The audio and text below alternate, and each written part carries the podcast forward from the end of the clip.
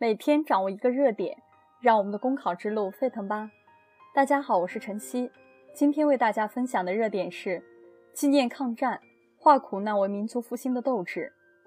一九四五年的八月十五日，日本裕仁天皇宣布无条件投降。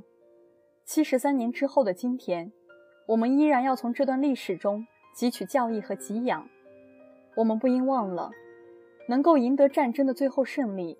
离不开亿万同胞空前觉醒，整个民族奋勇而起，也离不开中国共产党以自己的政治主张、坚定意志、模范行动，引领着夺取战争胜利的正确方向，成为坚持抗战、指导抗战的中坚力量。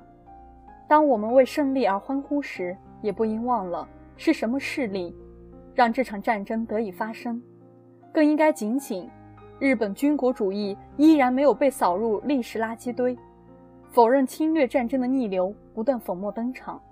当我们痛斥侵略者时，还不应忘了，捍卫历史其实就是保卫和平。历史问题是事关中日关系政治基础的重大原则问题，牢记历史才能更好开创未来，不忘战争才能更好的维持和平。总之，我们不能因为苦难的包袱太重。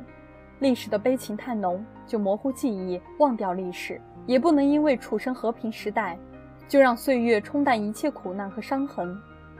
只有把抗战精神和抗战记忆化为冲刺民族复兴的斗志和动力，担当起历史赋予的神圣使命，中国人民一定能实现伟大梦想，捍卫世界和平。